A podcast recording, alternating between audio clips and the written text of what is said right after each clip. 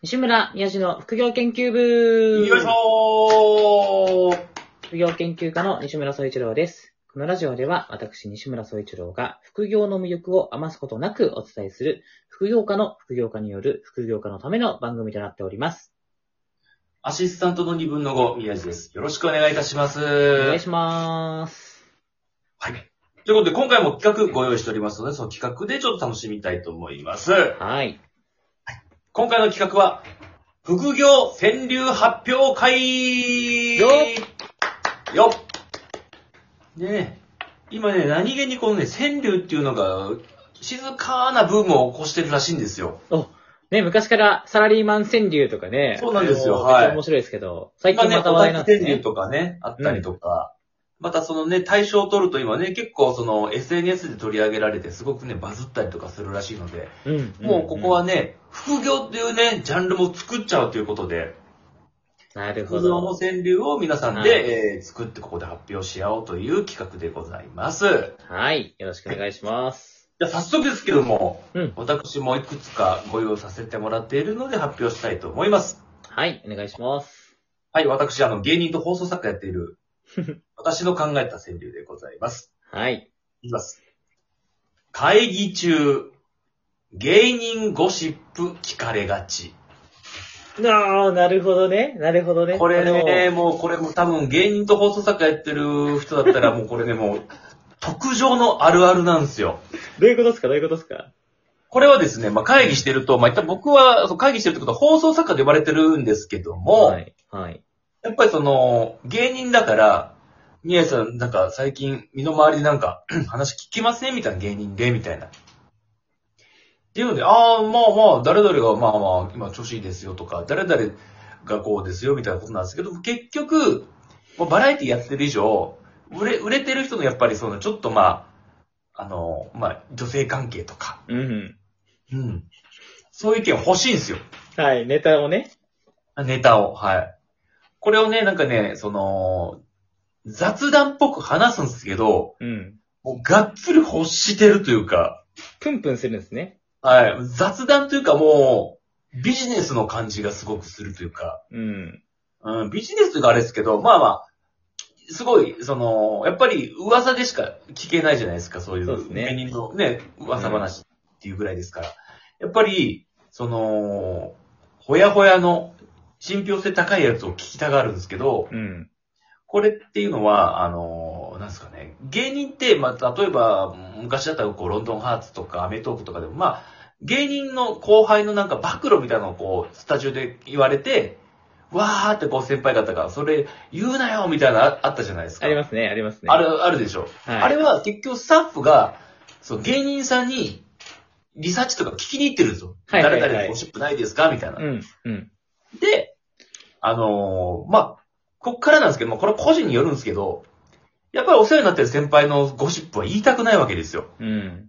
うん、なんか、もしかしたらね、それで炎上するとか、仕事に支障をきたすっていう可能性もあるし、もし奥さんとかね、彼女さんいらっしゃるのに女遊びしてるみたいなことを、笑え、笑い話してたとしても本人が嫌な可能性って大じゃないですか。ああ、ありますよね。はい。だから、言わないですよ、基本。あの、はいはいはい。お世話になってる後輩こそ。だから、聞けないんですよ。なかなかこう、あの、スタッフさんが芸人さんのところに出向いても。だから、他になんかツールないかなっていうところで、あの、日々こうね、あの、そのツールをちょっとね、まあ、見つけれたら御の字っていう感じでこう探してると思うんですよ。そこで、意外と僕とかがこう試されるというか、その、あ新たなツールとして宮さんを話してくれないかみたいな。で、まあ結構聞かれるっていう。へえ。それ、聞かれて、こう、もう、ネタによってはお話しすることもあるんですか？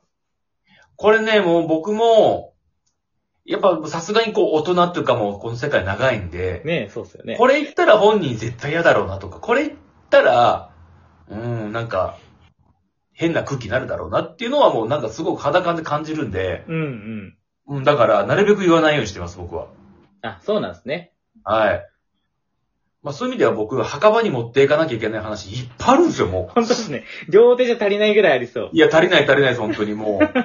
あの、マンスリー倉庫借りたいぐらいな感じです、本当に。もうすぐいっぱいになっちゃう。パンパン。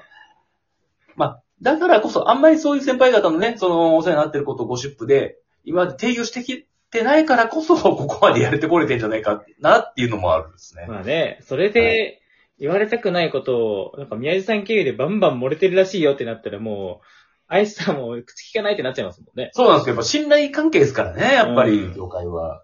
はい。っていうのが今回の僕の発表の川柳でございます。いやー、面白い。こうね、芸人やりながら放送作家やってる宮地さんならではのはい。川柳でしたね。はい。はい。じゃあ、西村さん。川柳、お願いします。はい。じゃあ、僕からも一句読ませていただきます。はい。副業で金が欲しけりゃ結果出せ。あー、なんか、すごくこう、ストロング、ストロングタイプな感じですね。なんか、ストロングズシンってきますね。はい。うん金が欲しけりゃ結果出せ言うてますからね。あら、やっぱまあ、はい結果なんすかね、その、お金を稼ぐっていうことは。そうなんですよ。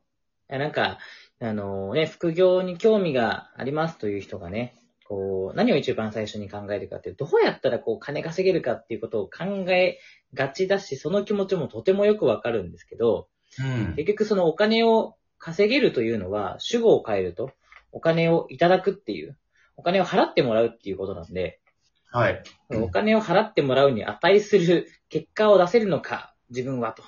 うんいう、こう話の中で、例えば、もう、ね、すでに、例えばですけど、本業でアナウンサーの仕事をしている人が、結婚式の司会をするとか、うんもう、できるに決まってるじゃないですか。本業でちゃんとやってるんだから、本業で出した結果を、そのまま横に展開する。うん。本業ですでにやってることを副業でね、こうやるだけだったら、結果を出せるっていう期待ができるから、お金かかってでもお願いしたいってうん言っ。てくれる人がたくさん出てくると思うんですけど、そうじゃなくて、本業ではやってなかったけど、本当はやりたいことがあって、っていうところから始めていくと、最初はアマチュアからゼロからスタートするわけなんで、うんこん。な実績もないし、結果を出せることが期待できなさそうな人に、うん今度お金をポンって払ってくれる人なんて、よっぽど、なんかその人のことがファンか、うん。もうなんか、恩を売りたいかっていうのがどっちかなんですよね。まあそうでしょううね。ん。なので、そうそうはなくて、まずは、もうアマチュアから始めるんだったら、こう、コツコツ、無料でもいいから、実績と信頼を積み重ねていくっていうことを、うんまず。はやっていって、ある程度、あ皆さんめちゃめちゃ、実はイラストこんな上手かったんですね、みたいな。皆さん、うんこんなかっこいいイラスト描けるなら今度、あの、お金払うんで描いてくださいよって言われるレベルになって、初めてお金をもらえるようになるわけなんで、うんまずやっぱりすごいって言わしめる結果を出さなきゃいけないし、はいはいはいはい。それがなんか、今の自分には思い浮かばないんだったら、いっそ副業をやる前に、まずは本業で、めっちゃ結果出して、まあ芸人として、まずは売れて、その売れた知名度を活かして、ね、YouTube やるとか、うそのことをやるみたいな感じで、まずは本業で結果を出すことから始めてみるっていうのも、まあ一つの方法かなと。まあおっしゃる通りですよはね。確かに確かに。結果っていうのはもうある種看板ですもんね。その、大きな何をするにも。やっぱその、キャッチコピーがなかったらね、なかなか人ってこう興味持ってくれないですからね。はい。そうなんですよねうん。なんか、錯覚効果みたいなのもあって、はいはい。例えば、宮地さんが、あの、芸人としてね、こう、ね、ねこう、売れて知名度もあって、っていはいう人が、こう、お店をオープンする。そしたら、あ、あの宮地さんがやってるお店ならさぞ美味しいに違いないみたいな。錯覚してくれるわけですよ。はいはいはいははいい。。っていう感じで、一旦なんか本業で、一定の、こう、成果、結果を出していると、全然関係ない分野のことでも、きっと結果を出すに違いないっていう風に人は錯覚してくれるんで、副業ってうまくいきやすいんですけど、まあ、そっか。その錯覚資産がない状態で、うん。あの、あれこれやっても、なんかどれも中途半端に終わっちゃって、むしろ、うんこう、この人は何をやっても中途半端な人だっていう風な、うん。ネガティブな錯覚が生まれちゃって、で、そう。それが結果的に何やってもうまくいかないっていうスパイラルに入っちゃうんで、まずは一つの分野で結果を出す。そまずは話はそこからだっていう、ああ、いいですね。確かに。いや、出ましたね。お互いいい。はいはい。宮根さんということで、お時間がね、来てしまいましたのでもう、一句いけないですか？もう一句。もう、もう一個いけ、いけますよ、いけますよ。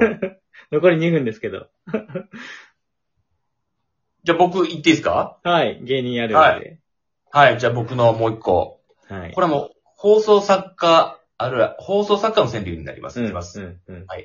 番組は、ギャラの金額、後で知る。え、これあるあるか？などうこれあるあるです。あのー、意外と、うんまあ普通のビジネスにおいて、うん。仕事を受ける前に、これぐらいの金額でどうですかっていう提示あるじゃないですか。うん、うん。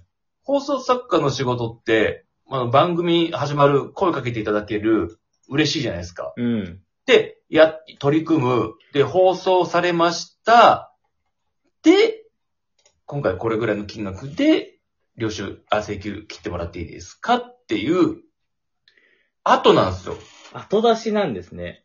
はい。へでもね、これね、悪いことじゃなくて、あの、後出しの方がワクワクするんですよ。ー。うん、うん。なんか妄想すごいできるし、で、これね、結構、もう我々のその放送作家の中のあるあるで、なんか、こんな、こん、こんな仕事っていうか言い方悪いですけど、なんかう、ん。そこまでこう、うんなんかす、時間もこう稼働もなかった仕事に限って意外とギャラ良かったりするんですよね。へえ、すごい。はお年玉みたいな感じですね。いくらかな？そうなんですよみたいな。だからね、この世界入って知りましたけど、あ、逆に面白いなっていう。で、まあまあ、お笑いの仕事もそうですからね、うん意外と、受けてから、ふ、後で、あの、給与明細見たときに、あ、これぐらい入ってたんだ、みたいな。なるほど。はい。っていうのが、まあ、芸人、放送作家の中のあるある川柳ですかね。はい。ということで、はいもうお時間来たので。お時間来ちゃいましたね。はい。はい、次回よろましくお願いします。た来週ですかね、お会いいたしましょう。さよなさよならら。